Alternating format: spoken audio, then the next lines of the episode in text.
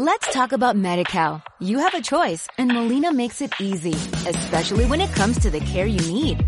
So let's talk about you, about making your life easier, about extra help to manage your health. Let's talk about your needs now and for the future. Nobody knows MediCal better than Molina.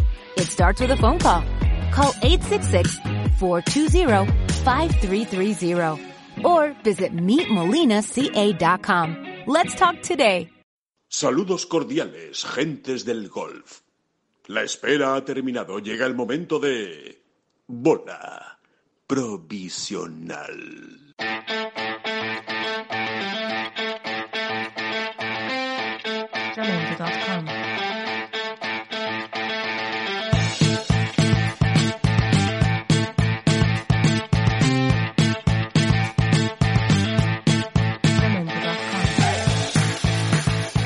Hola, ¿qué tal? Muy buenas a todos y bienvenidos a una nueva edición de este podcast Express. Que bueno, que ya saben que no me lo tomen muy al pie de la letra porque lo de Express tiene poco, que nos estamos yendo todos los días más allá de la hora. Pero bueno, yo creo que eso también es una buena señal. Significa que nos lo pasamos bien, que es interesante lo que estamos contando y sobre todo las anécdotas que nos cuentan nuestros invitados. Pues la verdad que son para recrearse, ¿no? Y para, y para disfrutarlas.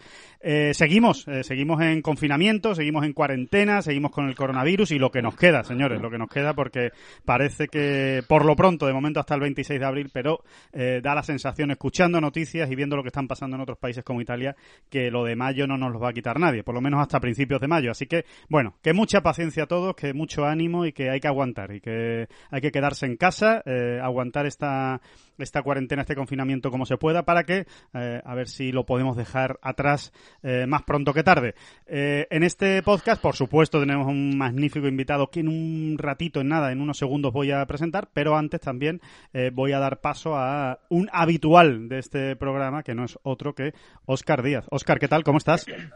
¿Qué tal, Alejandro? Bien, bien, aquí encerradito mirando por la ventana. Mirando La por la es que nos ha levantado mal día, mal, mal día, no, mal día aquí en Madrid. Sí, ahí- bueno, nosotros estamos en Sevilla, así que aquí de momento nublado, pero se está bien. Allí eh, está lloviendo. No, no, no, no, está relativamente despejado, vamos. De hecho, alguna nubecilla, nubes y claros, como se suele decir, pero Mm. vamos, eh, de la temperatura agradable y, y con, no sé, con ganas de ir a comprar algo, ¿no? Bueno, no, hay que ser responsable, hay que, hay que contar con los dedos de la mano las veces que se sale a la calle y, y- y sobre todo a- a- hacer una lista muy larga de compra para que las salidas, las pocas salidas, eh, aprovechen y cundan.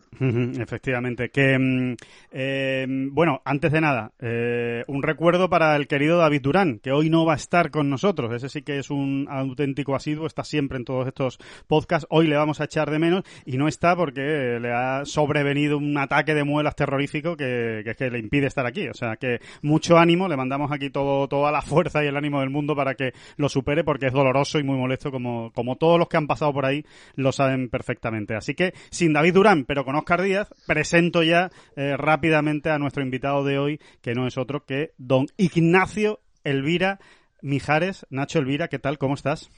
¿Qué tal? ¿Cómo estáis? Para muchos que no me conocen, Nacho. Efectivamente. Por Ignacio Elvira a lo mejor no, ¿no? Pero por Nacho no hay ningún problema, ¿no? ¿Qué tal? ¿Cómo estás? Sí, sí, pues nada. eh, aquí justo acabo de, de pasar de mi habitación al salón. Así que, que bien. Ese, bien. ese es el, el- el- el- el trayecto más largo que puedes hacer hoy, uno de los más sí. largos, ¿no? El reloj este del Fitbit pues no me marca muchos pasos estos últimos días. Ya, ya me imagino que mm, bueno Nacho, antes de nada eh, la- una pregunta obligada que hacemos a todos eh, a, todos nuestros invitados. Eh, bueno, ¿Cómo estás? Eh, ¿Cómo está tu familia? ¿Cómo están todos tus allegados? En fin, algún algún susto de coronavirus o de momento nos libramos. Pues, pues por ahora, gracias a Dios, estamos todos bien. Sí que es verdad que mi, mi tío que vive en Denia, pues estuvo un poquito fastidiado, pero por- eh, él es médico y bueno, eh, se vio pues contagiado, pero bueno, ya está todo bien, todo negativo y todo, todo perfecto. Así que gracias a Dios por ahora todo bien. Ah, muy bien, muy bien. ¿Y el confinamiento qué tal qué tal lo llevas? Eh, ya ya tocando la desesperación, subiéndote por las paredes, eh, se echan de menos los viajes, se echan de menos los torneos. ¿Qué es lo que más estás echando de menos y cómo y cómo lo estás llevando?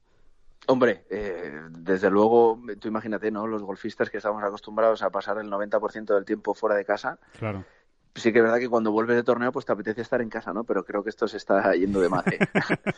Se Pero pero bueno, bien, o sea, dentro de lo que cabe, bien. Intento pues organizarme un poquito el día y, bueno, pues a veces se pasa volando y otros días pues un poquito más complicado, pero bueno, bien. ¿Qué, es lo que qué tal? Sí, Oscar, perdón. tira, tira, tira, Oscar. No, le iba a preguntar por Cristina, que Cristina curra mucho habitualmente, supongo que en esta época será bastante más complicado para ella, pero vamos, eh, sospecho que, no andará con mano sobre mano, ¿no? Eh, pues bueno, hay que decir a nuestros oyentes que es periodista, trabaja, trabaja en Telemadrid y, y en algún otro medio y entonces supongo que andará bastante atareada con lo que nos toca vivir. Pues sí, la verdad que, la verdad que sí, eh, bueno, de, todo el tiempo que llevamos aquí, son no sé si 28 días, una cosa así, pues estuvo, eh, los 20 primeros días estuvo teletrabajando, ¿no? No le hacían ir a la redacción y bueno, a partir del lunes pasado pues empezó a ir solo por las mañanas y bueno, pues eh, la verdad que yo sorprendido porque estuvo ya 23 días sin salir. Eh, salí yo un par, dos o tres veces a hacer la compra, pero ella estuvo 22 días sin salir. Y bueno, lo está, lo está llevando bien. Ahora, bueno, eh, dice que a ella no le importa estar en casa y teletrabajar desde casa, ¿no? Por, por ser responsable más que otra cosa, pero bueno, el trabajo es el trabajo y tiene que ir ahora por las mañanas. Pero bueno, lo está llevando bien, la verdad. Eh, oye, Nacho, compartir el, el confinamiento eh, con una periodista, en este caso, por lo menos te permite en, algún momento quitarte el mono encima y le dices de vez en cuando, oye, Cristina, ¿por qué no me haces una entrevista como si fuera después de una vuelta? Y así, y así recuerdo lo que son los torneos, o no tanto. ¿Qué, va, qué va. Eh, lo, malo de estar con una periodista es que estás absolutamente informado de todo. Demasiado, ¿no? Eh, eh, me veo tantos telediarios que ya no sé si soy yo el periodista o jugador de golf. Eh, ya, me imagino, ya me imagino. Y lo que ves, te, lo que ves te preocupa, entiendo, ¿no, Nacho? Todo lo que estamos Hombre, viendo, ¿no? desgraciadamente hay, hay, hay sacos y sacos de información, ¿no? Pero pues sí, la verdad que sí. Eh, me, preocupa más. Ahora mismo no, no creo que es un momento para mirar por, por mí mismo o por nosotros, ¿no? Sino por ver lo que está pasando a los demás y cómo lo están pasando. Gracias a Dios nosotros estamos bien, pero bueno, hay mucha gente que lo está pasando mal y, y a ver si pues antes o después puede esto terminar esta pesadilla. Eh, Además, supongo que a través de Cristina y a través de la redacción habrá cosas de las que te enteres una pizquita antes que el resto de la humanidad, ¿no? Hombre, sí. Eh, hoy en día sí que es verdad que al estar todos confinados todos tenemos un rápido acceso ¿no? a todas las redes sociales porque es lo único que haces. Estás pues sentado en el sofá o viendo la tele o viendo el móvil o, o, no, estás haciendo otra cosa la cual puedas enterarte más tarde, ¿no? Pero sí que es verdad que a ella, pues, eh, pues los teletipos y demás le pueden llegar un poquito antes que, que a los demás y, y, quizá, pues eso, un poquito antes nos enteramos. Pero vamos, que la información fluye por, por todos lados. Oye, qué maravilla escuchar a un golfista hablar de teletipos y decirlo así con tanta con tanta naturalidad la palabra teletipo. No te creas que hay mucha gente que lo sabe, Nacho, lo que es un lo que es un teletipo, así que, que está bien, está bien eso, esa terminología, cómo, cómo se nota esa, esa convivencia, esa convivencia. Bueno, y tengo muchas más, las colas, las entradillas, bueno, bueno, ya. eres un experto, eres un experto, eh, claramente, del mundo de la comunicación. Em, oye, Nacho, ¿qué nos puedes contar, si es que nos puedes contar algo que no se sepa, que me imagino que tampoco tendréis mucha información, pero ¿qué nos puedes contar del, del circuito europeo? ¿Qué, ¿O qué sensación tienes tú por lo que os comentan, eh, pues lo que habléis con otros jugadores, lo que hables con Keith Pelly, lo que, lo que os comunique eh, Keith Pelly? ¿qué, ¿Qué piensas que va, que va a pasar? Pues que, a ver, yo opinión yo tengo la mía. Obviamente luego hablas con, pues, pues con otros jugadores, hablo pues, sobre todo con los españoles, ¿no? Con Campi, con Álvaro. Y, y bueno, pues es que el, el, el verdadero problema es la incertidumbre de saber cuándo realmente se puede empezar a jugar, ¿no? Eh, no depende obviamente solo de España, es decir, oye, pues nosotros el 15 de mayo salimos, ya, pero bueno, y luego la, el tema de las restricciones a la hora de volar, a la hora de, pues pasar a, al Reino Unido, pasar a Italia, pasar, o sea, yo creo que es mucho más complicado realmente de, de no solo cuándo vamos a empezar a, jugar, ¿no? Y, y, bueno, pues Kid Pelly pues nos envía de vez en cuando información, ¿no? Diciéndonos, pues bueno, previendo quizá una fecha posible de, de, empezar a jugar, pues, pues nos dice los posibles escenarios de quizá cómo se puede reorganizar el tour o las categorías tal, que todavía ellos no lo tienen obviamente claro, ¿no? Se escuchan fechas igual, pues eh, no sé si Open de Escocia, que es julio, o, quizá tenemos luz verde para empezar a jugar septiembre, ¿no? Pero, pero como te digo, estamos un poco sin, sin información clara y, tampoco le podemos exigir, ¿no? Eh, eh, una información clara porque no depende, no depende solo de él. Entonces, pues así estamos un poquito todos en, en, la incertidumbre. Y, Oscar. Sí, lo que está claro es que el, el, puzzle tiene muchas piezas y no todas van a caber, ¿no? Porque bueno, hay torneos que de momento con prudencia se están, se están aplazando, alguno que nos queda muy cerca y muy querido, como por ejemplo el torneo de, de Valderrama, la estrella Dama de lo hacía Masters. Pero eh, mirando el calendario, bueno, tenemos liberado el mes de diciembre, que en otros años se aprovechaba para, para la temporada siguiente, pero poco más, porque noviembre con, el, con los torneos grandes que quizá eh, se pueden retrasar y el Masters, mm, pues habría como tres o cuatro semanas de margen para intentar colocar torneos que ya se han, se han aplazado o se han, se han retrasado, no mucho más, porque septiembre y octubre con, con la reubicación de los grandes y de la y bueno el mantenimiento a priori de la de la Raider estaba todo bastante apretado. Sí, desde luego, obviamente. Eh, obviamente, si queremos jugar o si se va a jugar, vamos a tener que jugar torneos, dos, o sea, dos torneos en una misma semana, coincidiendo con grandes y coincidiendo. Y, y, aún así no sé si vamos a tener fechas suficientes para poder reubicar todos los torneos que, que se han pospuesto, ¿no? Eh, obviamente yo creo que los torneos que se han pospuesto, como algunos de, bueno, así China eh, que estaban pospuestos, entre comillas, obviamente van a estar totalmente cancelados. Eh, pero, pero vamos, yo creo que lo que dice Oscar, para mí va a ser complicado reubicar todos esos torneos y más teniendo en cuenta, pues eso, la, los grandes y los majors que, o sea, los majors y los campeonatos del mundo que se van a reubicar. Yo también veo complicado el tema de, de la clasificación para la Raider, ¿no? O sea, sí que es verdad que, que va a haber como un poco espacio de tiempo hasta la Raider y, y, no sé, no sabría decirte muy bien cómo, cómo, cómo lo harían. Yo no sé si al ser un caso excepcional, yo sé que hay mucho dinero y muchas cosas involucradas en el tema de la Raider, ¿no? Pero ya se pospuso por, por, por, circunstancias mayores en el 2001, ¿no? cuando tuvimos esos atentados, desgraciadamente, en Estados Unidos. Yo no sé si sería mala idea, pues quizá posponerlo al año siguiente, ¿no? como han hecho también con los Juegos Olímpicos o, o con algunos otros eventos pero bueno, son también teorías mías, ¿no? Claro. No, eh, Nacho, sí te quería preguntar directamente si, eh, porque bueno, esto al final es opinable, ¿no? después harán lo que tengan que hacer los que mandan, pero cada uno puede tener su, su opinión y, es muy respetable. Eh, ¿A ti qué te parece, por ejemplo, que lo que se está hablando, ¿no? Que en el caso de la Ryder Cup eh, está proponiendo Harrington que por él eh, no hay ningún inconveniente en aumentar el número de elecciones por parte del capitán siempre y cuando se juegue, es decir, por ejemplo, hacer 6 y 6, ¿no? Que entran por clasificación y seis que elijo yo, o cuatro y ocho, o ocho y cuatro. Eh, no, sé cómo lo, cómo lo harán al final, pero bueno, vamos a poner un seis y seis, ¿no? Que parece lo más, lo más lógico. ¿Tú, ¿Tú eso lo verías bien o crees que, que en cierto modo sería, entre comillas, ¿eh? un pequeño fraude para los que están peleando por, por meterse en la Ryder?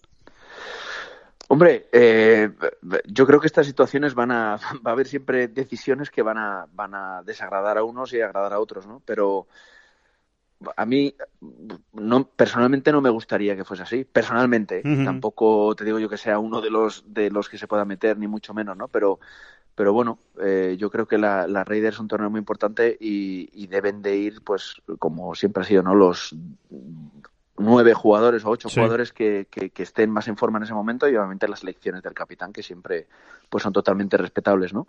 Ahora bien, ¿cuánto es el tiempo que va a haber desde que empecemos a jugar hasta la Ryder Cup? Pues no sé si pues un mes, mes y medio es suficiente como para poder celebrar una, una Raider en, condiciones, ¿no? Yo no sé si no lo terminas de ver claro, ¿no? O sea, porque si ellos deciden eso, pues bien decidido está, pero que evidentemente tú desde tu punto de vista crees que, que el proceso en cierto modo se tiene que, que, respetar un poco más, ¿no? Aunque también es verdad que llevamos llevamos meses ya de, de clasificación, ¿no? O sea que al final ha habido por lo menos, eh, ¿cuánto? Pues desde octubre, ¿no? Más o menos que empezó el, el proceso desde el BMW, eh, sí, más o menos unos seis meses, ¿no? Es lo que, lo que se ha, se ha podido clasificar. Sí, sí, no estoy en contra de eso ni mucho menos, pero bueno, siempre eh, para el Raider, eh, una vez eh, eh llega el, la fecha de la Raider, siempre se habían jugado pues cuatro o tres campeonatos del mundo y cuatro majors. Claro, claro, sí, sí. Eh, y en este momento pues ha jugado un campeonato del mundo y, y ningún major y, visto la, las fechas de reorganización de los majors no se va a jugar ningún major ni ningún campeonato del mundo más. Entonces, pues bueno, pues sí que es verdad que es una situación especial, pues requiere una, una medida especial, ¿no? Si Harrington o, o, o el, el board de, del European Tour pues cree conveniente que se pueda hacer pues 10, 11 o 12 picks o lo que sea, pues bueno, eh, bienvenido sea porque me imagino que también la Raider es un torneo muy importante para el Tour europeo y para para el futuro del Tour Europeo, ¿no? Ahora bien, no sé si, si tomando decisiones antes o después, pues se puede posponer al año que viene o si sería mejor o peor. Yo obviamente no tengo esa información, no lo sé. pero, pero bueno, yo creo que igual eh, viendo la situación en la que estamos y, viendo eh, pues los torneos que no hemos jugado o que vamos a poder jugar o cómo se va a reorganizar el, el año, pues no sé si, si cabe la posibilidad de, hacer, pues en lugar de una temporada, temporada y media, ¿no? Claro. Es decir, oye, pues lo que se ha jugado de este año, obviamente lo respetas, lo que podamos jugar bajo las condiciones que se pueden jugar a partir de septiembre o cuando sea posible volver a jugar y luego hacer un 2021 y, que cuente un año y medio. No sé si esa es una opción válida, no válida, no sé. Pero es, bueno. es lo que parece, es lo que parece desde luego que va a hacer el PGA Tour en cuanto a la FedEx Cup. Eh, no va a haber, no va a haber playoffs de la FedEx Cup este año, no va a haber clasificación de la FedEx Cup y lo que van a hacer es un, es un, un año, o sea, un año y medio, lo que estás diciendo exactamente, Nacho, y que, y que digamos que el bonus aumente, claro, que el año que viene el bonus que se jueguen sea un poquito mayor que el que se habrían jugado este, este año.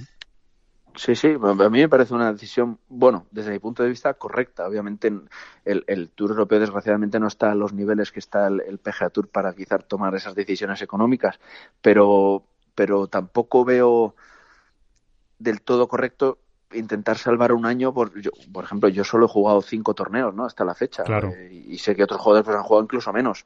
Entonces luego va a llegar un momento cuando realmente volvemos a empezar a jugar que los, los buenos jugadores van a tirar más por el PGA Tour y los medios, lo cual es totalmente lógico totalmente. Que, que a los torneos del European Tour. Entonces no sé si, si es rentable o no rentable, eh, pero bueno, obviamente todos queremos jugar, eh, yo el primero, pero tampoco, no sé, a, a, a toda costa viendo, viendo el panorama. Eh, es que, Oscar, hay que, hay que tener en cuenta también que mm, puede ocurrir perfectamente que, bueno, puede ocurrir perfectamente, no, va a ocurrir, vamos, que, que, la mayoría de los jugadores no va a alcanzar ni siquiera el mínimo de torneos que en teoría sí, deberían jugar para formar parte de la Ryder Cup, es decir, para ser miembro del circuito europeo y para, y para jugar la Ryder Cup. Evidentemente todo eso se, se tendrá que cambiar sobre la marcha, pero, pero es complicado, ¿no? Exacto, entiendo que esas normas eh, las van a relajar los circuitos, tanto las de pertenencia al propio circuito como las de eh, clasificación para la Ryder Cup. Eh, pero cierto es que, que, os ha cogido con el, con el paso cambiado, ¿no? Con la, con la, temporada apenas empezada. Como decías tú, tú has jugado cinco torneos, has pasado tres cortes, con a lo mejor de eso, estabas empezando a coger cierta, cierta inercia y de repente parón. Además, en tu quinto año consecutivo en el, en el eh, circuito después de que hasta, bueno, ya tuviste un, un año en, en 2014, eh, pero luego eh, pues estabas ya plenamente afianzado y, más mirando hacia arriba que hacia abajo. Y curiosamente este año que, que, podría ser el del afianzamiento, no afianzamiento porque creo que ya estás plenamente afianzado en el circuito, pero sí en el de buscar esa victoria que ya rozaste el año pasado y de repente te llega esto. ¿Cómo, cómo se afronta esto? ¿Con, ¿Con qué moral se afronta estas circunstancias? ¿O piensas que, bueno, es una cuestión de fuerza mayor y tú vas a seguir trabajando en lo que estás trabajando y, ya veremos lo que pasa cuando se reanuda la actividad. Hombre, eh, como dices tú, es algo totalmente que no depende de mí, ¿no? Es una fuerza totalmente mayor. Sí que es verdad que, bueno, no sé si, si, como deportistas pues estamos programados para aceptar lo que viene en cada momento, ¿no? Es algo que realmente no, no depende de, de nosotros. Es, es un, un traspiés, pues por supuesto, yo pues, lo, lo, que más quiere un jugador que además pues lleva, yo había preparado una buena pretemporada y había hecho, bueno, pues creo que las cosas bastante bien para afrontar el año, pues bueno, te ves eh, por esto pues eh, parado de golpe, ¿no? Sí que es verdad que, que bueno, eh, esta, este parón, por así decirlo, que es un poco indefinido porque no sabemos cuánto tiempo vamos a estar, yo estoy intentando aprovechar al máximo la situación, ¿no? Intento pues eh, tengo la suerte de pues de tomármelo como, como si fuese una pequeña pretemporada a nivel físico, ¿no? Uh -huh. Yo nunca he tenido tanto tiempo para, para centrarme solo en el físico. Siempre, pues bueno, eh, tienes unas semanas así en diciembre o en a finales de noviembre, diciembre y enero, pues para prepararte físicamente, pero no, no igual tan bruscamente como lo puedes hacer ahora porque porque siempre tienes que jugar un poquito al golf o, aparte del gimnasio puedes seguir practicando no y no quieres tampoco darle tan fuerte al gimnasio para para no verte torpe en el campo de golf no ahora como no tienes la opción esa de ir al campo de golf pues bueno pues aprovecho un poquito más para para mejorar o intentar mejorar esas partes del físico que pues que en otra situación no, no podría no podría hacer Háblanos de eso, justamente. ¿Cómo, ¿Cómo te organizas para trabajar día a día? ¿Qué contacto tienes con tu equipo de trabajo? Eh, ¿qué, incluso qué instalaciones dispones, aunque sean más o menos caseras o mundanas, eh, donde estás viviendo? ¿Cómo te las apañas? Pues mira, como le, comenté a Alejandro en la, la, última vez que hablamos, nos pilló la, la, el estado de alarma justo en, en, en, mudanza, ¿no? Estábamos, justo volví de Qatar y habíamos comprado pues una casa, una casa nueva y, justo pues esa semana, el, sábado de esa semana que volvíamos de, de Qatar, pues se, instaló el, estado de alarma y, pues nos pilló entre, entre casas, mudando y demás. Y justo en la casa nueva, pues habíamos comprado una casa con una terracita que tengo arriba y bueno, pues para hacer un poquito de gimnasia y demás, pues me valía, ¿no? Tenía unos toldos y ya después de, ver que esto se alargaba, que se alargaba, que se alargaba, pues hablé con, con mis entrenadores y pues hice una pequeña hora, quité todos los toldos de la parte de arriba que me, me costó una barbaridad y puse una red puse una red y, y, justo cuando Cristina pues fue a, a, trabajar el lunes pasado pues aprovechó y pasó por la otra casa y me trajo los palos porque me había venido sin palos sí. Entonces, porque entre, entre mudanza y tal, pues lo último que cogí fue los palos porque pensé que no los iba a necesitar. Claro. Y, y desde el lunes, pues estoy haciendo unos swings, pegando unas bolitas, pero a nivel físico lo que he hecho es hablar con, con mi entrenador físico, con Edu, Edu Serrano, y le he pedido que por favor, pues ya que tenía todo el tiempo del mundo, que me mandase pues dobles sesiones, ¿no? Y entonces me ha mandado por meses, el mes de marzo, el mes de abril, pues un, pequeño seguimiento en el cual hago dos sesiones. Una sesión matutina, pues lo hago más o menos de 12 a 2. Eh, luego preparo la comida cuando viene Chris de trabajar y luego hago otra sesión más o menos por la tarde, a las 6, de 6 a siete y media, una cosa así. Entonces, pues bueno, eh, se me pasa el tiempo un poquito más rápido y a la vez pues eh, mejoro el físico. Eh, Nacho, dentro de esos entrenamientos, por lo que te hemos visto a través de redes sociales, que es eh, gracias a que existen, pues también estamos muy al tanto, ¿no? De lo que de lo que vais haciendo. Te hemos visto eh, ayer, creo, con, con un aparato de, de, de patin nuevo, ¿no? Con el Gravit Golf, ¿no? Creo que se llama Gravit Golf, Gravit Pad. El Gravity, sí. Sí, el Gravit, que, que la verdad nos han hablado bastante bien de, de él. No sé qué sensaciones has tenido en, en tus primeros trabajos, digamos, que has hecho con ellos.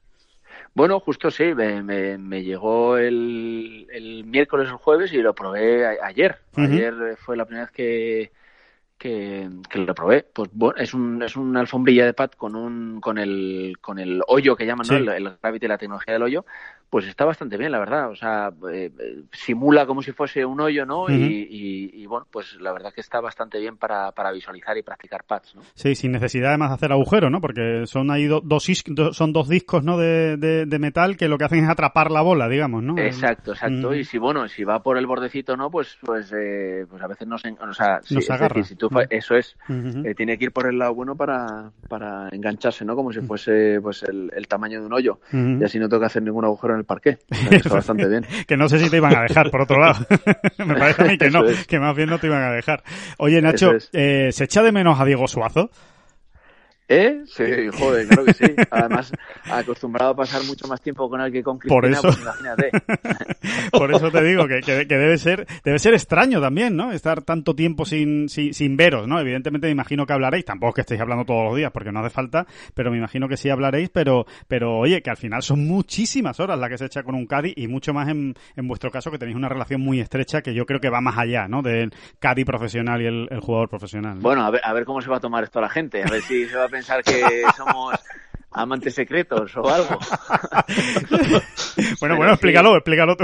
no, no, sí que es verdad que, que, paso mucho, aparte de ser mi Cádiz, pues bueno, cuando vamos a los torneos eh, compartimos eh, habitación y volamos siempre juntos, ¿no? Porque, bueno, nos quedamos a dormir en los hoteles juntos y, y sí que es verdad que pasamos mucho tiempo. La verdad que, bueno, eh, ahora comparto habitación con Cristina, lo cual también es algo muy positivo, ¿no? Pero sí, sí, sí que es verdad que, bueno, pues he hecho... Eh, te sientes un poco raro a la hora de, pues eso, pasar tanto tiempo con una persona y ahora de repente, pues no, pasarla, ¿no? Claro. Pero bueno, yo creo que hablamos bastante, eh, estamos en contacto, yo le, le voy mandando eh, mis mejoras eh, de golf y físicas que intento hacer poco a poco y bueno, le tengo frito.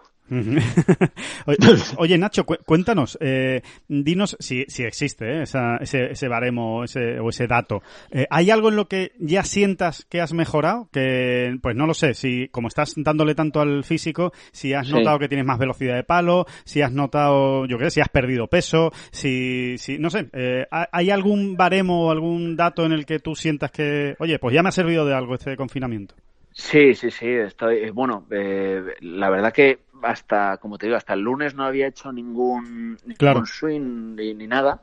Y bueno, y tiré los toldos y, tengo la suerte de, tener un trackman y, justo más o menos hablé con Urbano, ¿no? El chico de trackman aquí en España y, tengo el espacio exacto para, para poder poner el trackman y tener los datos y demás.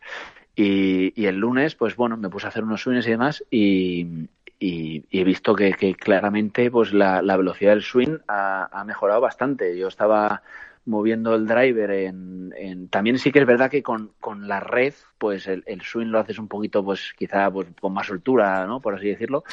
Pero pero bueno, yo estaba moviendo el drive justo antes de, de, las últimas semanas, pues estaba por 112, 113, una cosa así, y sí que es verdad que ha habido días que lo he probado y está por 119, 120 millas por hora. Entonces, pues bueno, la verdad que estoy trabajando en, en, eso básicamente, intentar ganar velocidad en el swing para poder ganar distancia, tanto con, con los ejercicios físicos como con unos palos que se llaman Super Speed Golf, ¿no? Que supongo que habéis eh, todos escuchado de ellos. Sí, unos pesos, sí. Sí, con unos pesos y demás, pues, pues bueno, eh, intento, pues eso, desde que entramos en el confinamiento, pues a los cuatro o cinco días, pues me puse con el físico y, y bueno, sí que es verdad que la, la mejoría es, es eh, bastante tangible, ¿no? Y, y, se ve por los números del Trackman.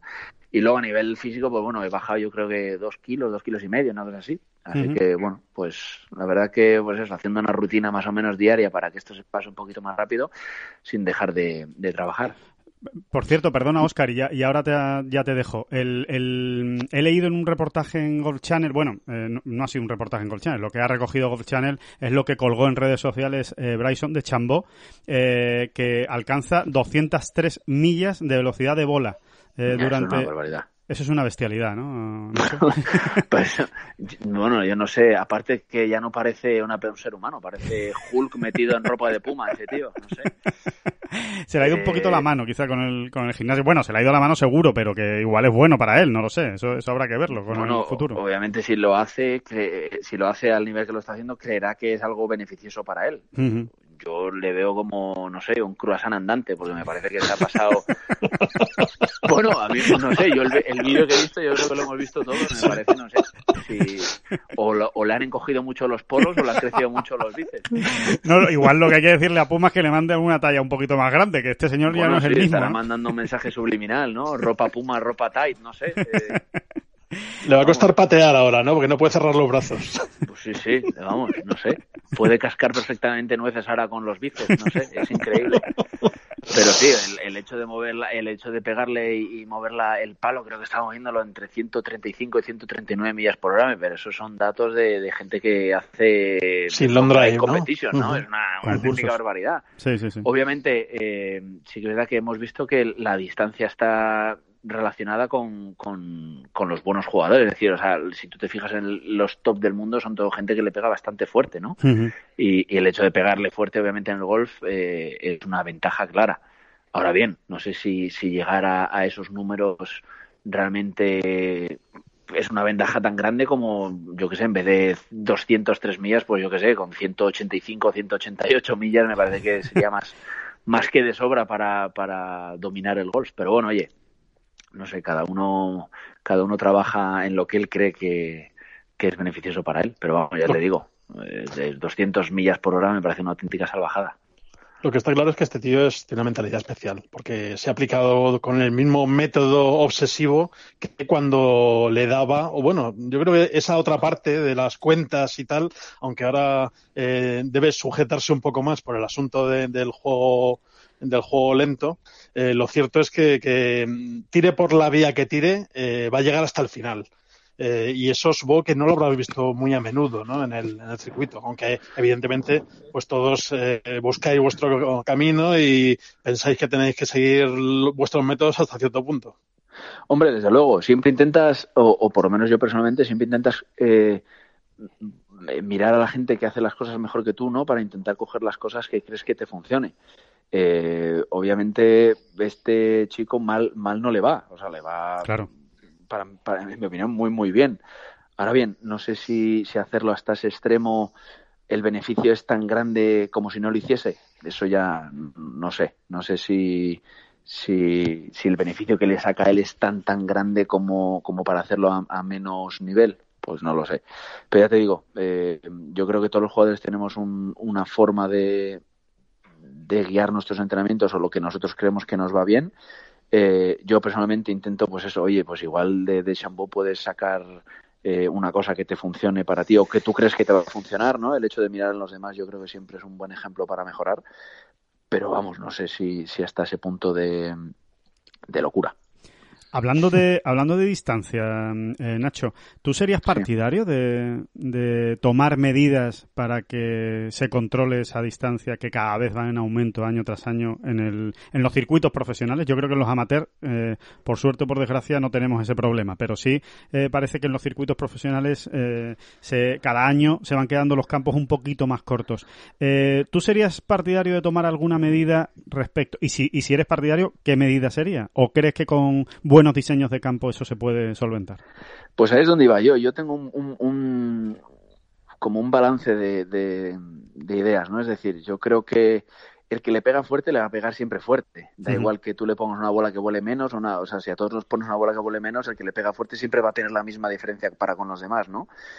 Ahora bien, si vamos eh, al hecho de controlar la bola para los diseños de campos de golf, yo creo que eh, hemos visto que, hay campos de golf no necesariamente largos que son muy difíciles de jugar, ¿no? Entonces yo creo que, que mm, no es tanto la limitación de, la distancia, en mi opinión, ¿eh? hay opiniones para todo, como, como el, el, hecho de diseñar o preparar un campo de golf eh, de diferente manera. Esa es mi opinión. O sea, todos los Valderrama no es necesariamente un campo largo y siempre vemos eh, resultados de los más altos del Tour, ¿no? para, para ganar. O sea, yo creo que no necesariamente va con va relacionado la distancia con hacer un campo más fácil o más difícil, sino la preparación del mismo, ya sea con greens muy duros. Este año en Dubai, por, por ejemplo, lo hemos visto también. Sí que es verdad que el, domingo en, en, en el Dubai Desert Classic salió un día muy, muy complicado, pero el resultado ganador fue 9 bajo par, lo cual me parece para un torneo que se solía ganar con 22, 24 bajo par, un cambio considerable, ¿no? Es la misma distancia de campo, exactamente la misma longitud, pero ¿qué pasó? Pusieron unos guineas muy duros y un RAF altísimo.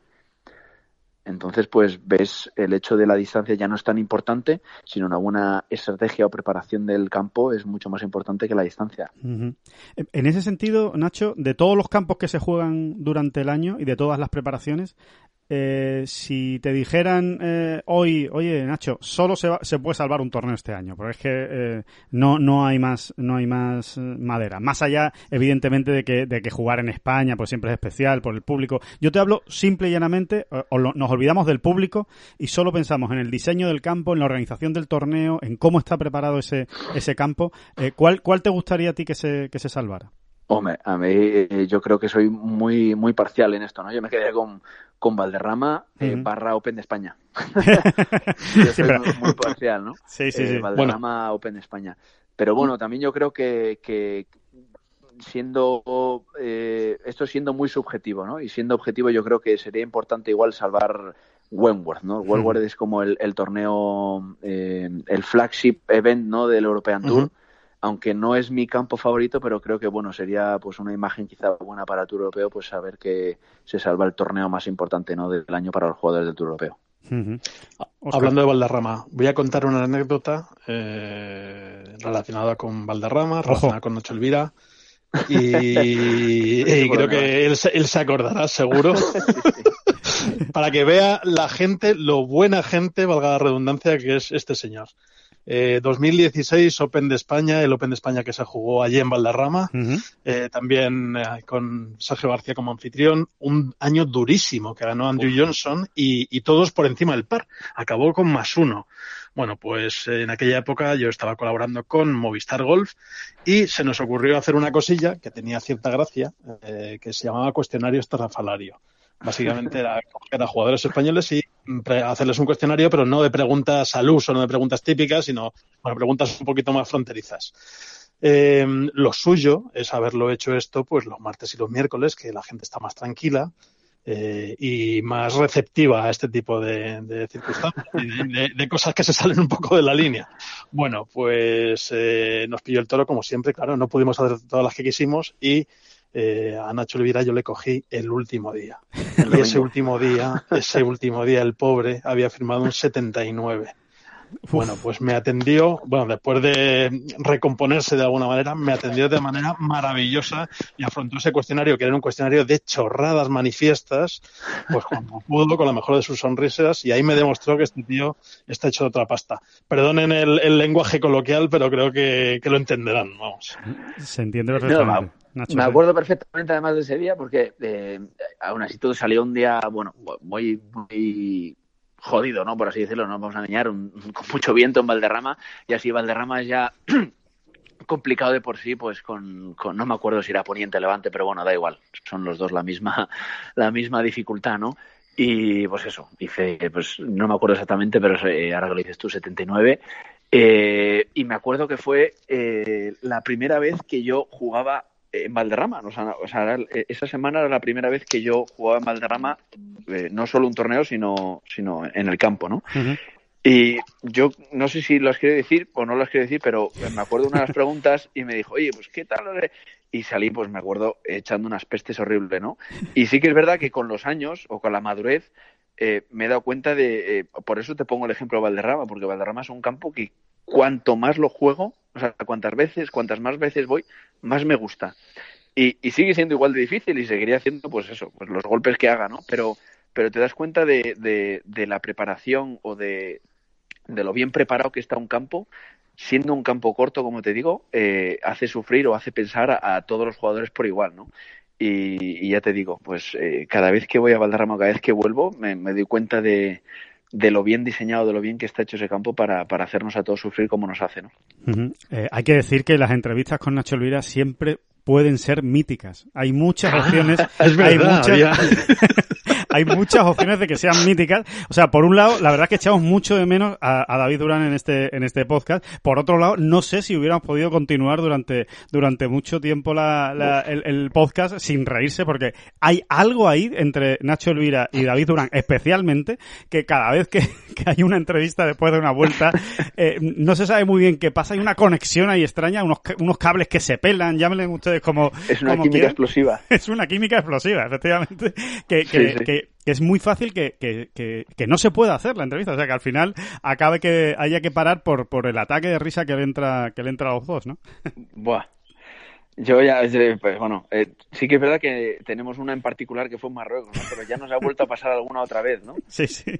Yo no sé exactamente qué es lo que es, porque, no sé, no sé, pero me, entra a veces la, risa y a él también, y bueno, es, es, imposible continuar, no sé, y por mucho que lo intente, mucho que me muerdo el labio o me aprieto, o me aprieto la mano, no sé. Empieza, empieza, a temblar la comisura de los labios, es imposible, es imposible quedarse, quedarse parado, pero la verdad es que es muy divertido y, y da gusto, da gusto así hacer las entrevistas, aunque cuesten, ¿eh? Aunque cuesten. Pero por cierto, les recomiendo lo que habla de Marruecos Nacho, Nacho Elvira, lo recomiendo si es que hay alguien que todavía no lo haya visto, lo haya oído. Están las tomas falsas en nuestro canal de YouTube. Si algún día están aburridos y quieren reírse un rato, eh, desde luego no duden, no duden ir hacia, hacia ese vídeo porque nos lo pasamos muy bien, fue muy divertido y, al final, al, final pudimos hacer la entrevista, pero, pero costó, ¿eh? Costó. Además, Nacho, tú nos reconociste que de vez en cuando también lo ves, ¿no? Para, para, para, subirte el si hace falta, ¿no? Yo lo, he visto, pero no sé cuántas veces lo habré visto, muchísimas veces, pero es que es, es muy divertido, ¿no? Y, bueno, y yo que lo he vivido me, río quizá más por, por saber, bueno, eh, lo que justo no estaba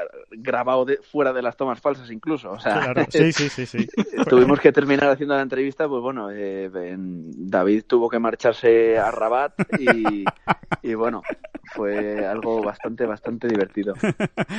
Oye, Nacho, hablando de anécdotas divertidas, eh, no podemos dejar pasar la, la, ocasión, bueno, divertidas entre comillas, eh, divertidas recordándolas ahora, en su momento desde luego no fueron muy divertidas, pero, pero por favor cuéntanos eh, ese trueno de, de Malasia del año pasado, ¿cómo, cómo, cómo, cómo lo viviste? Bueno, la verdad que eh, eh, eh, en, el momento en el que pasó me, me, reí. Luego, pensándolo bien, digo, tampoco es para reírse, ¿no? Pero es que fue una situación un poco extraña, ¿no? sí que estaba jugando la última partida en el último día en, en, Malasia y, y, ya por el hoyo 17, íbamos por el 17 y se veía que la tormenta la teníamos encima, ¿no? Y yo, pues, le decía al árbitro, oye, vamos a parar, tal, no sé qué. Dice, no, no, terminamos, terminamos, terminamos. Digo, joder, pero si es que dice, no, no, no, está como a, a 10, 15 kilómetros tal, no está cerca. Digo, bueno, total. Delante llevamos al, al, y esto no me va a costar nada decirlo, a uno de los tíos más lentos del tour que se llama, eh, vaya, ¿cómo se llama ahora? Eh, Max Kiefer, perdón. Max, Kiefer, sí, sí, el alemán. Max Kiefer. Y, bueno, pues eso, pegamos el drive del, del, del, 18 y bueno, la tormenta es que ya yo la veía encima. Digo, pero bueno, oye, yo sí es verdad que nos queda un hoyo, pues podemos intentar terminar, pero es que está encima. Y total, y esperando, esperando, esperando en el segundo golpe y se pone a jarrear, pero de, de mala manera. O sea, la típica tormenta ya de, de verano, de estas que no que, que caen gotarrones como, como dedos gordos, ¿no? Que eso ya de por sí es incómodo.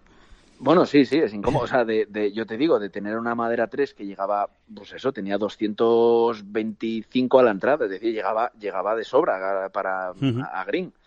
Y, nada, pegué una madera 3 bastante buena y la dejé, pues eso, 10 metros corta de Green. O sea, imagínate cómo, cómo llovía. O sea, hice una madera 3 que tenía que hacer unos 235 más o menos, pues hice 215 metros. Sí. Y, nada, pues eso, seguimos él y cuando llego al borde, al borde de green, pues eso, tenía un chip relativamente sencillo, tenía pues eso, todo el green para, para rodarla y pues nada, hago un par de sesiones de prácticas y cuando subo, pues justo cuando estoy subiendo, pues pega un trueno, ¿no? Y, y bueno, obviamente lo habéis visto todos y, y, está totalmente grabado, pero vamos, me parece totalmente algo ridículo, ¿no? O sea, no sé. Eh, yo me río porque le digo, oye, yo me río mirando a Diego diciendo, si es que lo estaba viendo venir, si es que llevamos con la tormenta desde hace, pues eso, 15 minutos que estaba totalmente encima, ¿no? Forzando la máquina, sí. Y ya es, me parece, me parece ya incluso más ridículo el hecho de decir, oye, pues queda que patee este y patee yo y, y, justo lo suspenden, ¿no? Digo, hostia, esto ya me parece, me pareció como, digo, hostia, hiper ridículo. Pero bueno, sí que es verdad que, que nos vino bien, ¿no? Porque luego pasó lo que pasó, pero pero dices, joder, no, no lo ha suspendido pudiendo jugar dos hoyos tranquilamente sin la tormenta encima y lo suspendes cuando nos queda un pat, pues no, tampoco lo vi muy muy bien, pero bueno, oye, decisión que, que, al final fue acertada, ¿no? Porque mira, luego metí el pat y salimos a playoff, ¿no? Pero, pero sí, la verdad que lo de lo del trueno, como tú dices, es que es, fue algo que surrealista, surrealista, surrealista, totalmente surrealista. Y eh, por cierto, aprovechando ya eh, ese pat que comentas, eh, yo creo que no te he visto celebrar un pat así como profesional en toda mi vida. No sé si, si estás de acuerdo, si es el pad que más has celebrado en, en, tu vida por todo lo que había pasado también y la situación en la que estabas, o hay algún, algún, algún golpe más que tú recuerdes como amateur o como profesional. Hombre, yo creo que eh, no, eh, eh, sin duda ese es el que el que más he celebrado. Yo creo ese y el de y el pad que metí para ganar la primera vez mi torneo como profesional en China. sí, en el challenge. Sí, pero yo creo que, que el otro fue más alegría y este fue un poco más de rabia, ¿no? rabia porque yo creo que tiene una pequeña intrahistoria que no sé si mucha gente sabe lo del pad, pues justo cuando suspenden, pues yo tenía el pad de Verdi y y Scott Hen también, ¿no? Eh, yo tenía pues unos nueve metros y medio, más o menos, nueve, diez metros, y Scott Hen tenía eh, pues un poquito menos, ocho, siete, ocho metros. Y cuando estábamos suspendidos, eh, pues estaba yo sentado en el press lounge con Campillo, bueno, estaba, Campillo estaba ahí porque cogíamos el avión luego por la noche, de madrugada y demás, y bueno, estaba ahí pues haciéndome compañía y demás, y, y de repente, yo ni me enteré, y de repente dice Campillo, coño, mira lo que ha puesto aquí el European Tour, Dice, Scott Hen tiene dos packs para ganar el torneo. Anda la leche. Y digo, y digo, ¿cómo? Y entonces fue, yo creo Campillo, que no contesta en su vida, un tuit de nadie en su vida, lo contesta, lo contesta y dice, oye, ¿qué pasa? ¿Que es que Nacho Elvira no la puede meter o qué? Claro. Y entonces justo como a, los cinco minutos lo debe leer European Tour y lo borra, ¿no? Bueno, eh, puede ser un error, yo qué sé, pero bueno, a mí me sentó, no te voy a engañar, me sentó mal. Claro, claro. que, porque si tú, si tú, si tú metías y él hacía dos pads, salíais al playoff. Tenía un golpe de ventaja Scott Hen, para recordar un poco la situación. Eso es, yo, yo si yo metía mi pad y Scott Hen hacía dos pads, eh, que bueno, era un poco complicado que pasase, pero bueno. Eh, peores pues, cosas han visto. ¿no? Eso es, peores cosas han visto. Y a mí no sé si me molestó, bueno, me molestó. Digo, joder, digo, qué poca fe tiene la gente en que yo pueda meter el pad, ¿no? Sí. más, eh, pero bueno. Y entonces eh, yo salía, de, pues nos dicen como a la hora o así, se reanuda, no sé qué. Y yo eh, fui directamente a al patting green y digo bueno pues y, y, me puse pues la distancia que tenía eh, en el patting green pues eso conté nueve pasos y tiré como 30 40 pasos solo de nueve, pa de nueve pasos nueve uh -huh. pasos nueve pasos intentando visualizar constantemente meterla meterla meterla meterla pero no ya por ganar o no digo sino por, por dar por culo digo oye es que digo, sí, sí, sí, sí, sí, para demostrar, y, ¿no? Sí, sí, sí. Sí, sí, eso es. Y, pero además con la idea, digo, si es que la tengo que meter, la tengo que meter, la tengo que meter por, por el hecho de que no, de que no hayan confiado en que la puedo meter. Solo por eso. Digo, ya si gano o no gano el torneo, bueno, Dios dirá, pero bueno. Qué bueno. Y, y me metí, puse el pad y, y, cuando la vi entrar, pues me salió de dentro. Digo, ah, sí, digo, pues toma. Y, claro. y le digo, después de meter el pad, digo, le digo, le digo así, como digo, mira, pues esa para pa el European Tour para que para la próxima la piense. Claro, claro, claro. Eso, eh, a ver si vais poniendo un tuit, ¿no? Ahora, rapidito, es. rapidito Sí, con sí. el con el con el vídeo. Sí, sí, sí. Oye, pues está bien. Esa, esa anécdota no me la no me la sabía yo eh, con tanto detalle, y la verdad es que es es buena, es buena. Eh, habla mucho también, ¿no? De, de, de, la motivación de los jugadores, ¿no? Y de y de que a veces eh, precisamente el, el, cuando lo tienes todo en contra es cuando más te motivas, ¿no? Y, y mejor y, y más eh, mejor sacas, ¿no? Todo lo que llevas dentro, ¿no? Hombre, yo sí, a mí, yo, a mí siempre me gustan esas situaciones, ¿no? Hombre, pasó lo que pasó, pues se alineó todo, ¿no? Pero sí, sí que es verdad que, que, el hecho de igual de quererlo con tanta fuerza por una, pues, pues hizo que pasase, ¿no? Uh -huh. eh, Oscar, ¿alguna cosa tienes por ahí? Sí, pues hablando de 2019, aunque sea una pregunta un poco general y, y un poco tardía, porque es algo que de lo que ya se ha hablado eh, y estamos en abril, aunque estemos parados en abril. Eh, y esto, esta pregunta casi se hace en diciembre, ¿no? Cuando se hace el balance del año pasado. El año pasado fue un año muy de extremos, ¿no? De rozaste la victoria en un par de ocasiones, estuviste en, en muchos otros torneos eh, en la zona muy alta y luego también hubo bastantes cortes fallados. Supongo sí. que eso lo analizarías con tu equipo y no sé si has sacado o si sacaste alguna lectura para este año.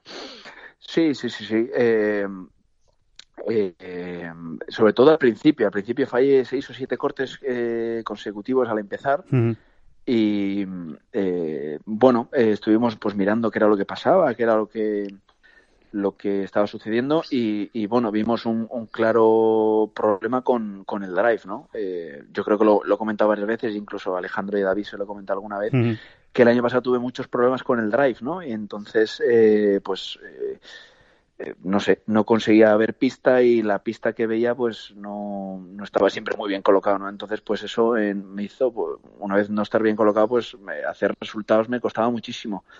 Y lo comentaba con Diego, digo, oye, en cuanto encuentre un drive o, una, o, un, o un, un, palo con el que esté más o menos cómodo, yo creo que todo lo demás está tan ordenado que, que podemos estar para ganar. Y justo eh, después de Oman, que me acuerdo perfectamente que estuve pues en el sábado que fallé el corte, estuve sábado y domingo con Álvaro Quiros en la cancha pegando bolas y bolas y bolas con el drive. Me dio un pequeño consejillo y encontramos una un detalle que, bueno, digo, pues con esto las, las pego más o menos rectas y, y, puedo competir, ¿no? Y justo la semana siguiente fue Qatar, que quedé segundo saliendo en la, uh -huh. en la última partida, ¿no? Y luego eh, dos semanas después fue Malasia y la semana siguiente fue en India, que pues eso, quedé segundo, segundo y quinto, me parece. Y, y bueno, pues ahí en, en, enderecé un poco el año, ¿no? Y, y era eso, solo con el, con el drive, que no conseguía ver pista en cuanto la vi, pues bueno, empezaron los resultados a, a, uh -huh. a, mejorar, ¿no? Sí que es verdad que luego durante el año, pues el, el, drive estuvo otra vez también para arriba, para abajo, para arriba. Las semanas que le estaba pegando más o menos bien al drive, pues competía y las semanas que no, pues me tocaba luchar. Uh -huh. Eh, Nacho, tengo una, una curiosidad que, que, de vez en cuando pregunto a, a, los profesionales y creo que, sinceramente, creo que a ti no te lo he preguntado nunca. ¿Hay, eh, ¿hay algo en lo que pienses justo antes de dar a la bola? ¿Hay un, hay un pensamiento repetitivo? ¿Algo que te dices? ¿Una frase? Un, un, no sé, ¿tienes tu propio mecanismo, digamos, de activación o de puesta en marcha del, del swing que siempre repites de una manera idéntica? Pues decirme, decirme, yo ahora no te sé decir porque cuando estoy puesto a la bola intento pensar lo menos posible, ¿no? Sí, sí es verdad que siempre hago o intento hacer eh, la misma rutina, ¿no? Que, pues eso, hago mis dos swings, tal, busco el objetivo y tal. Pero una vez que me pongo encima de la bola, cuando juego bien es cuando no pienso en nada. Cuando empiezo a decir, sube un poquito más por dentro, sube un poquito más por fuera o tal, es cuando las cosas no van bien, ¿no? El, al golf se juega desgraciadamente pensando lo menos posible. Y sí que es verdad que cuando, cuando no pienso en nada y, le subo y bajo el palo es cuando las cosas fluyen. Cuando empiezo a pensar, bueno, intenta subir un poquito más por dentro, ando un poquito más tal o tal, lo que siempre me digo, pero antes de estar encima de la bola, es es intentar hacer un swing amplio, ¿no? Eh, mis pequeños fallos vienen cuando empiezo a ser un poquito recortado y un poquito estrecho, ¿no? Y es cuando empiezo a pegar un poquito despistado, pero me pongo detrás de la bola cuando estoy mirando objetivo y siempre me repito, amplio, ¿no? Un swing amplio como, con mucha amplitud para, para no tener que ir agarrado y recortado, que es el, problema que yo suelo tener. la clave al final es jugar al golf como uno se baja de la cama, ¿no? Nadie piensa si pone primero el pie derecho y el pie izquierdo para, para ponerse en pie por las mañanas, ¿no? Pues lo mismo, ¿no? En piloto automático. Exactamente, cuando sale de manera, de manera natural. Bueno, pues eh, estamos acabando este, este podcast eh, de cuarentena con Nacho Elvira, de, gran invitado, pero a mí me gustaría, eh, Nacho, antes de acabar y al margen de que Oscar pueda tener alguna curiosidad más que preguntar, por supuesto, es eh, si nos puedes hacer alguna recomendación, que también lo solemos preguntar a, nuestros invitados qué es lo que es lo que están viendo ahora, como hay un poquito más de tiempo, ¿no? Eh, pues si estáis eh, viendo alguna serie, si estás viendo, has visto alguna película últimamente que te ha gustado algo, o algo de golf, o lo, que te dé la gana, o algún libro que estés leyendo, si hay algo que puedas recomendar a alguien que de repente acaba una serie y no sabe qué hacer con su vida esta tarde, por ejemplo. pues mira, Cristina y yo, eh, yo, yo ya la había visto, pero me pareció una serie tan tan buena que no me importó empezar a verla con ella otra vez, ¿no? Y tiene más años que la Polka, yo creo, pero se llama eh, Prison Break. Ah, muy buena. Sí, sí, sí, yo la he visto, yo la he visto, muy buena. Cristina no, no la había visto y bueno, le, la he enganchado, vamos ya terminando ya la serie, son cuatro, cinco, cinco temporadas creo, y estamos por la cuarta y la verdad que es una serie que, que, yo creo que es del 2005, o sea, imagínate, de algún año tiene, pero, pero muy, muy buena. Y hemos visto también otra serie... ¿Sabes quién me recomendó esa serie, Nacho? ¿Quién? John Ram fue quien me la recomendó a mí hace dos años. Me dijo, me dijo, oye, si no la has visto, la tienes que ver como sea, los hermanos Scofield. Y digo, Scofield, sí, sí. Es, y digo, es muy buena. Y digo, vale, vale, pues la voy a ver. Y me la tragué, vamos, creo que la vi en, en, una semana. Me vi las cinco temporadas. Un, espectáculo de serie. Es que sí que es verdad que está diseñada de tal manera que es que no puedes parar de verla. Porque siempre te, siempre te cortan cuando va a pasar algo, ¿no? sí, sí, sí. Como, el 90% de la serie, ¿no? Pero esta eh, tiene una intriga que, que, vamos, te deja que no puedes parar de verla. Luego, eh, yo vimos una hace poco también que, que, es la de Suits. No sé si alguien la ha visto. Que sí, muy entretenida, de abogados. A mí me parece impresionante esa serie. Yo creo que la he visto dos o tres veces también. Me parece muy, muy buena. Oscar, ¿alguna recomendación tuya? Un librito. Venga, eh, de Colin Byrne, el, el Cádiz de, del actual Cádiz de Rafa Cabrera Bello, que también ha trabajado para Erniels, para Recep Gusen, para Eduardo Molinari, para Alex Noren.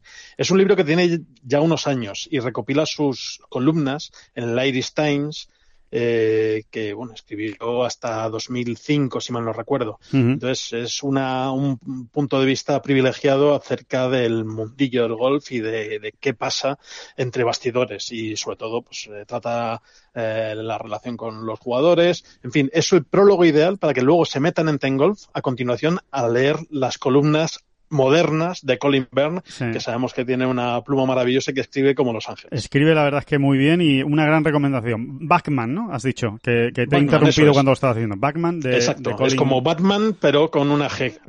el hombre bolsa. El hombre, el hombre de la bolsa. el hombre bolsa, sí. sí. Sí, sí, exactamente. Ah, pues muy, muy buena. Yo, yo eh, solo voy a decir, eh, no, no voy a ser muy original porque ya la recomendó David en este podcast y como la recomendó él, pues yo la he visto y me ha gustado muchísimo. Quiero ahondar en esa recomendación porque me lo he pasado muy muy bien, creo que es muy entretenida, y es El método Kominsky, eh, la, la, serie de Michael Douglas, eh, o Michael Douglas, eh, que yo no la había visto, y la verdad es que es muy entretenida, es muy divertida y transmite, transmite muy buen rollo, así que yo la recomiendo desde aquí para, para el que quiera pasar un rato entretenido. Además son capitulitos de media hora, se ven rápidamente, se ven, se ven muy fáciles y, y merece la pena. Así que, que bueno, ahí quedan, ahí quedan estas, estas recomendaciones. Eh, Pues poco más, que, que, ha sido un placer, Nacho, que muchísimas gracias por, por estar aquí con, con, nosotros, por echar este ratito, por este ratito de entretenimiento eh, para nuestros claro. espectadores de golf y que a ver si volvemos pronto, ¿no? A, a, jugar y a tener una vida más o menos normal y hablar de la competición y de los torneos. ¿no?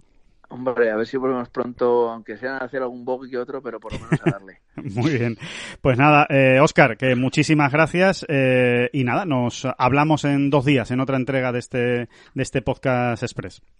A ti, Alejandro. Muchas gracias, Nacho. Gracias un y un abrazo, abrazo Nacho. Un abrazo gracias Hasta luego. Adiós. Adiós.